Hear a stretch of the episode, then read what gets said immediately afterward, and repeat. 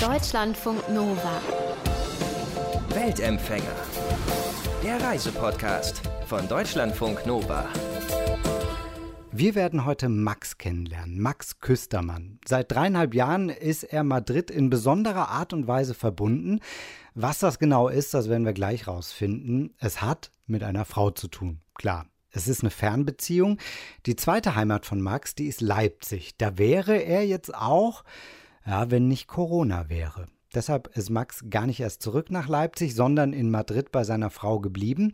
In diesen Zeiten kann man ein Interview auch mal anfangen mit Wie geht's? Bist du gesund? Mir geht's gut und ich bin auch gesund. Manchmal bildet man sich ein, dass da irgendwas klemmt oder so im Lungenbereich, aber dann stellt man fest, dass das, wie gesagt, nur Einbildung war. Aber ja, uns geht's gut. Wir sind zu dritt zu Hause und ja, fühlt sich gut an. Wie ist das, wenn du gerade aus dem Fenster guckst? Also das Wetter bei euch ist ja ähnlich mild wie in Deutschland. Sind da viele draußen gerade? Also ich müsste jetzt mal auf den Balkon gehen, aber da war ich eben gerade.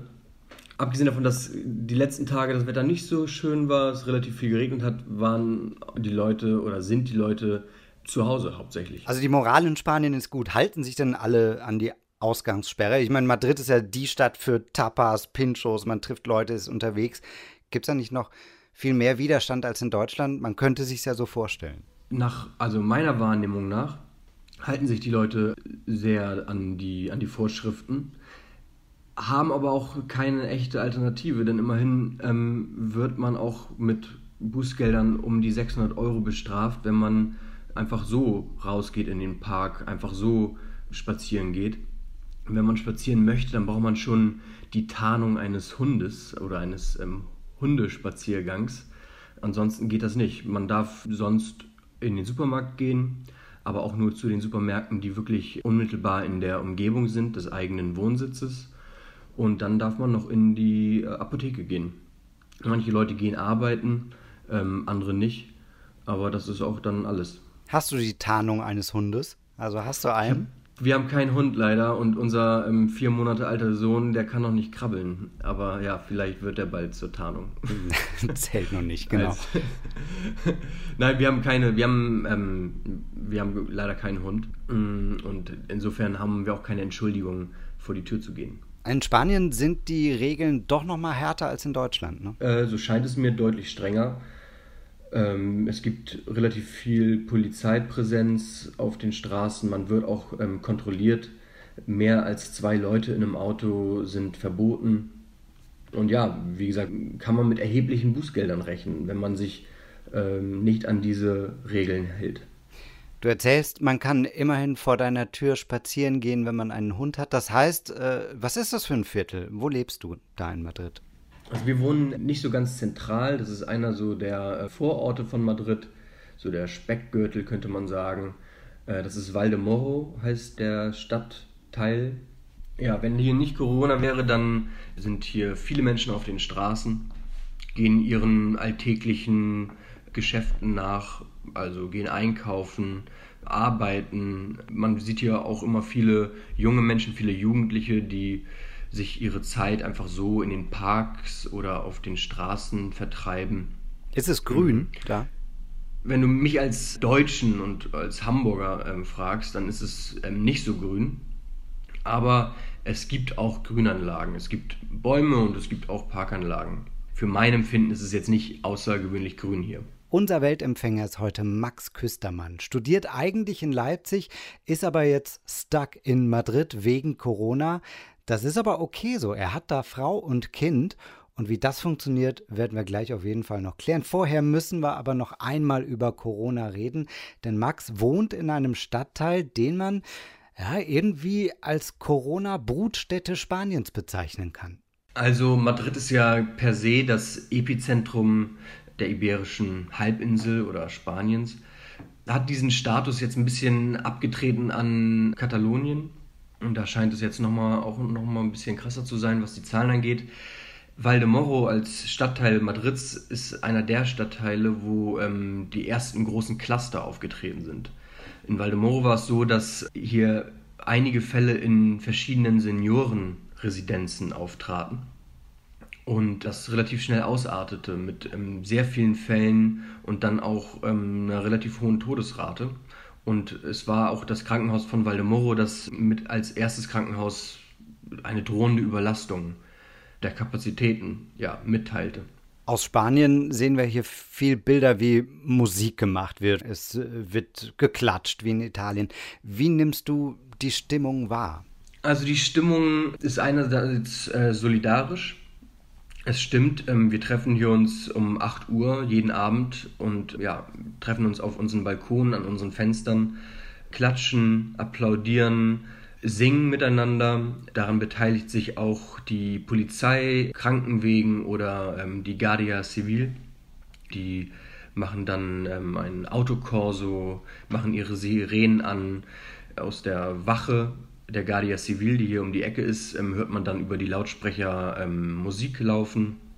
Also es ist insofern untereinander, so habe ich den Eindruck, herrscht schon ein hohes Maß an Solidarität.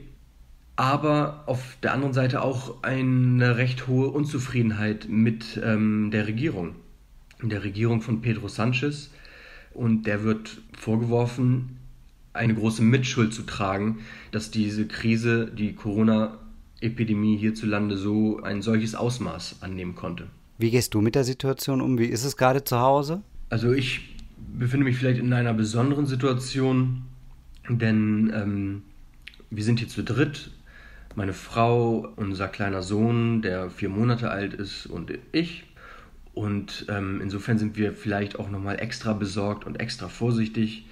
Aber unser Leben würde sich jetzt auch nicht so sehr unterscheiden von dem jetzigen, von dem momentanen. Denn alles, was wir machen würden, und es wäre auch schön, das machen zu können, wäre gemeinsam in den Park zu gehen und die Großeltern bzw. meine Schwiegereltern zu treffen und mit denen ähm, gemeinsame Zeit zu verbringen oder aber mit anderen Freunden.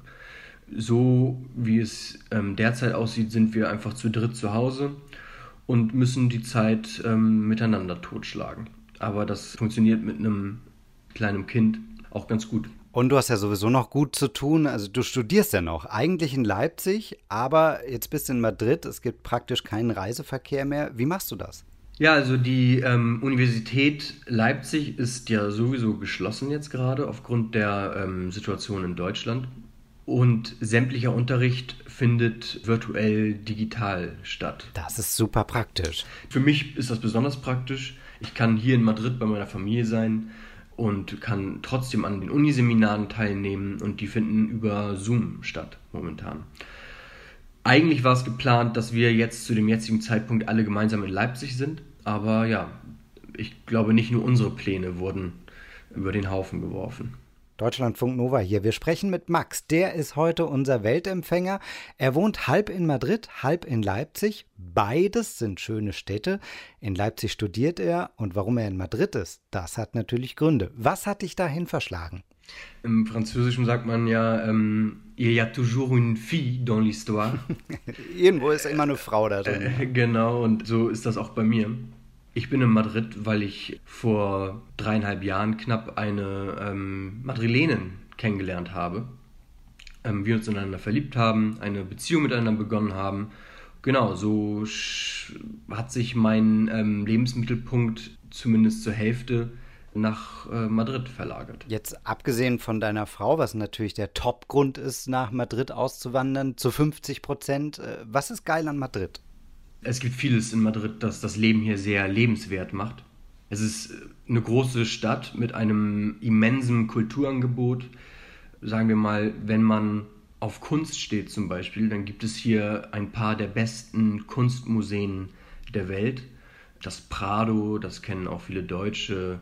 Oder aber ähm, eins, das mir noch besser gefällt, das Museo de, de Reina Sofia dann ist ähm, Madrid aber auch einer der stärksten Wirtschaftsstandorte Spaniens. Also man kann hier ähm, sehr einfach auch Jobs finden, auch als Ausländer.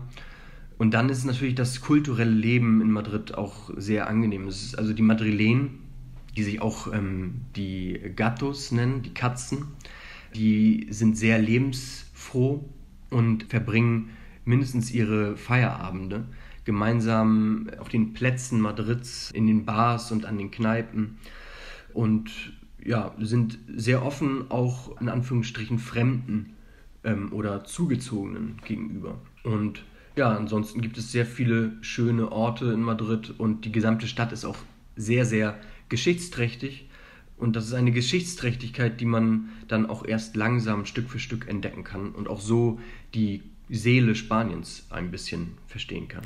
Hast ja gerade gesagt, es ist so ein bisschen auch die Hauptstadt der Tapas- und Bier-Kombination. Irgendwie, was ich da irgendwie witzig finde, du kriegst ja immer zu deinem Bier automatischen Tapas hingestellt. Ne? Also davon können wir jetzt ja. schon mal träumen, wenn das irgendwann wieder möglich ist. Mhm. Wie funktioniert das? Ich meine, äh, da gibt es ja auch Essen zu bestellen. Ne? Bist du da nicht irgendwie automatisch satt for free, wenn du zwei Bier bestellst? Ich kenne das so zum Beispiel, ich habe eine Zeit lang, bevor ich meinen Master Leipzig angefangen habe, habe ich über ein halbes Jahr lang in Madrid gelebt und hier auch gearbeitet in einem spanischen Start-up, in dem ja, sehr viele junge Menschen aus aller Herren Länder ähm, mit mir gearbeitet haben. Und so war es dann auch recht normal, nach der Arbeit gemeinsam in eine Bar zu gehen und ähm, dort ein paar Bierchen sich zu genehmigen. Meiner Erfahrung nach ähm, kommen dann erstmal einfache Tapas und je mehr Runden man hinter sich hat, desto besser und aufwendiger werden dann auch die Tapas-Kreationen, die einem der Wirt dann dort for free bereitstellt. Oh, man muss sich nach vorne trinken. Man muss sich ein bisschen nach vorne trinken, genau. Was ist dein Lieblingstapa? Oh, ähm, das ist eine sehr gute Frage. Mm, also, was immer geht, ist Tortilla de Patatas. Hm. Also, das spanische Omelette könnte man sagen. Also, Kartoffeln, Zwiebeln und ähm, Ei. Nicht zu vergessen, dass die Kartoffeln vorher frittiert werden. Das ist ja das heiße. Genau, die werden frittiert gemeinsam äh, eigentlich mit den Zwiebeln und später, wenn das alles fertig und weich ist, dann wird da das Ei drauf gegeben und dann wird das äh, Öl abgegossen und dann hat man da sein, ja, sein Fladen, könnte man sagen. Wir sprechen heute mit Max Küstermann. Das ist unser Weltempfänger heute bei Deutschlandfunk Nova. Was als Fernbeziehung mit einer madrilenischen Dame angefangen hat, ist jetzt was Ernstes. Er wohnt zumindest 50 Prozent in Madrid. Gerade mehr, weil er gar nicht nach Hause kommen kann, gerade aus Spanien.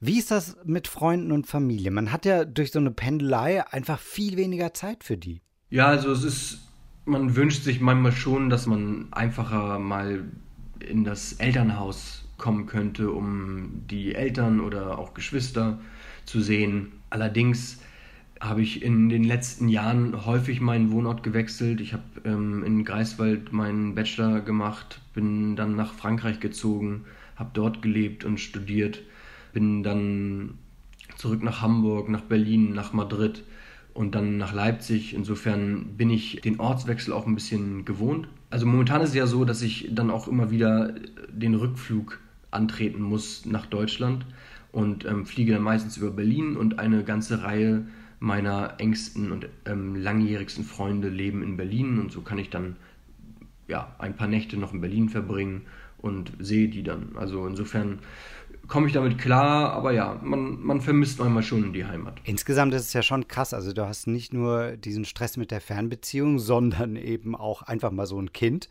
Das ist deutlich mehr Verantwortung als das andere haben. Ist das schon mal zum Problem geworden? Weil man muss das ja irgendwie alles unter einen Hut bringen. Das Pendeln und das Kind und die Verantwortung. Unser Sohn ist ja äh, Mitte Dezember geboren. Und ich habe mir, das ist wiederum auch die Freiheit eines Studenten, in Rücksprache mit meinen Dozenten habe ich ähm, in den Wochen vor der Geburt war ich hier in Madrid und in den Wochen nach der Geburt auch, habe sozusagen größere Teile des Semesters auch schon aus der Ferne ähm, verbracht. Und danach war das dann ein, ein, ein hohes Maß an, an Pendelei. Ne? Also das bedeutet, ich war dann immer so eine Woche, vielleicht zwei Wochen am Stück in Leipzig und dann für ein langes Wochenende in Madrid. Das war tatsächlich ein bisschen anstrengend. Jetzt bin ich ja schon seit fast zwei Monaten am Stück hier und deswegen ist es, ähm, ja, spüre ich jetzt gerade diesen Reisestress nicht so. Und ähm, auf Sicht wird er auch enden. Ich befinde mich jetzt in meinem vierten Semester. Mein Master ist bald abgeschlossen Und dann kann ich voll nach Madrid ziehen und dann werden wir sehen, ähm, wohin es uns treibt. Hast du die Wohnung in Leipzig gut untervermietet, wenn du jetzt eh gerade nicht zurückkommst? Ähm, ja, leider habe ich sie gar nicht untervermietet. Nein. Also diese Wohnung ist auch noch nicht so lange meine Wohnung. Ich habe die neu bezogen, ähm, pünktlich vor Geburt unseres Sohnes, um sozusagen eine familienfreundlichere Wohnung zu haben. Und ich habe jetzt auch nicht damit gerechnet, so lange ähm, nicht in Leipzig zu sein. Wir dachten, dass wir Anfang April gemeinsam nach Leipzig kommen und ähm, das Semester dort verbringen. Das ist jetzt alles nichts geworden und ähm, ja, ich glaube, es ist auch kein guter Zeitpunkt, jetzt noch die Wohnung unterzuvermieten. Ja, ist gerade ein bisschen schwierig alles. Wie ist denn das mit der Kohle? Also in Spanien ist ja die Arbeitslosigkeit gerade bei jungen Leuten richtig hoch. Du hast gesagt, du hast auch mal in einem Start-up gearbeitet. Hast du da irgendwelche krassen Studentenjobs mal durchprobiert? Also in diesem Startup, das war kein Studentenjob, das war so ein richtiger Vollzeitjob. Ich bin relativ schnell da rangekommen. Es liegt aber auch an ähm, meiner deutschen Muttersprache, die dort ein Kriterium, eine Voraussetzung war, um in dieser Position arbeiten zu können. Hm, was habt ihr gemacht? Ähm, es geht um ja, die mittel- bis langfristige Vermietung von Wohnungen ähm, mit virtueller ähm, Wohnungsbesichtigung. Das ist so der, ähm, ja, der USP. Das war eine sehr internationale Belegschaft aus über 30 Ländern 200 ähm, ähm, junge Menschen mit einem Altersdurchschnitt von 27 Jahren. Und insofern habe ich jetzt nicht äh, diese hohe Arbeit, äh, Jugendarbeitslosigkeit zu spüren bekommen. Eine Fernbeziehung ist ja immer krass. Es ist eine Herausforderung an beide Lebenspartner mit so schnöden Fragen wie, wer besucht eigentlich wen, wann, wie lange? Bei Max und seiner Freundin, beziehungsweise mittlerweile seiner Frau, kommt noch eine Sache dazu, ein neugeborenes Baby. Wie macht er das? Wie teilen die beiden sich das auf? Also in den letzten Jahren bin ich häufiger nach Madrid geflogen. Das ähm, liegt auch an dem Grund, dass ich Student bin, ein bisschen mehr Freiheiten habe, ein bisschen selbstbestimmter mein, meine Zeit einteilen kann. Ja, was macht deine Frau? Sie ist ähm, also voll berufstätig und arbeitet für das spanische Fernsehen, Radio Televisión Española, als ähm, Journalistin und Nachrichtensprecherin. Aber wann immer sie kann, ist sie auch ähm, dann nach Deutschland gekommen. Wir haben uns häufig zum Beispiel in Berlin getroffen, einfach für eine Woche oder ein längeres Wochenende. Und ja, so kann man das ähm, aufteilen. Aber ich habe auch Freude daran, nach Madrid zu kommen. Und insofern ist es kein Problem, wenn ich dann häufiger das Flugzeug besteigen muss als sie. Wenn du so das ganze Jahr über da bist, äh, kannst du es ja ganz gut einschätzen. Was ist die schönste Jahreszeit in Madrid? Hast du eine Lieblingsjahreszeit? Ja, ich würde sagen, so der späte Frühling und der späte Sommer. Also so der Hochsommer, der wird dann schon ein bisschen, das ist dann schon ein bisschen schwierig für so einen ähm, Norddeutschen wie mich, wenn es hier so rund um die 40 Grad normal ist und ich dann eher dahin schmelze. Wenn man nach, zum Beispiel nach Madrid reisen möchte im Sommer, dann würde ich äh, von dem Monat August abraten. Denn ähm, einerseits sind die ganzen echten Madrilenen suchen das Weite, versuchen ähm, aus Madrid wegzukommen. Insofern ist es vielleicht auch nicht ganz authentisch zu dem Zeitpunkt. Es gibt dann viele Touristen und die ganzen Touristen wundern sich, wie heiß es denn dann eigentlich ist in Madrid. Deswegen lieber ein bisschen früher oder ein bisschen später. So im September zum Beispiel ist eine gute Zeit, um Madrid zu besuchen. Jetzt hast du schon erzählt, viele Leute treffen sich gerne in den Tapas-Bars, trinken abends was, essen was. Also äh, es ist schon super gesellig da. Wie ist es denn mit tieferen Sachen? Also ich meine, Bier trinken, okay, die Spanier sind offener. Hast du da gute Freunde gut kennenlernen können? Ich habe einfach so in irgendwelchen Kneipen habe ich auch Leute kennengelernt, aber das wurden jetzt nicht enge Freunde. Ähm, meine Freunde habe ich vor allem natürlich einerseits über meine Frau kennengelernt, andererseits aber vor allem über meine Arbeit. Und das waren auch viele Nicht-Madrilenen. Da waren Madrilenen dabei, aber da waren auch Leute aus Griechenland, Ecuador, Brasilien ähm, oder Paris zum Beispiel dabei. Und ähm, ja, mit den Leuten, ähm, um die dann näher kennenzulernen, ähm, ist es natürlich angebracht, auch gemeinsam in eine der madrilenischen Tapas-Bars ein paar Stunden zu verbringen. Wenn du da jetzt bist, 50% äh, Madrid, 50% Leipzig, hast du gesagt, wenn du in Madrid bist, fühlst du dich da schon wie ein Bewohner oder manchmal auch ein bisschen noch als Tourist? Ich fühle mich ähm, zunehmend mehr wie, wie ein, quasi wie ein Madrilene.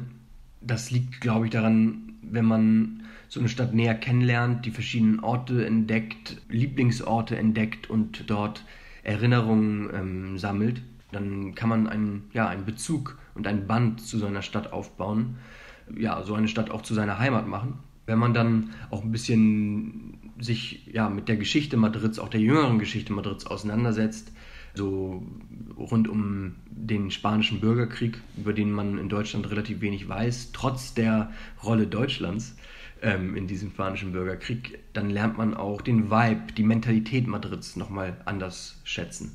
Seit dreieinhalb Jahren ist Max Küstermann jetzt halb Madrilene, wohnt da mit Frau und Kind und Studium und als Freiberufler. Immerhin, durch den Corona-Shutdown kann er jetzt übers Internet die Vorlesungen mitmachen, verpasst er also nichts in Leipzig und kann trotzdem in Madrid bleiben. Danke dir, lieber Max, für deine Geschichte. Das war der Weltempfänger für heute im Early Bird. Schön, dass ihr mitgereist seid. Bald geht das auch wieder in echt, hoffentlich. Vorher lege ich euch gerne noch unseren Podcast ans Herz. Jede Woche gibt es eine neue Geschichte. Und wenn ihr selbst eine habt, schreibt uns bitte mail at deutschlandfunknova.de. Ich würde mich freuen, wenn wir dann hier bald skypen, zoomen, Microsoft Team, whatever und ihr eure Geschichten erzählen könnt. Deutschlandfunk Nova. Weltempfänger.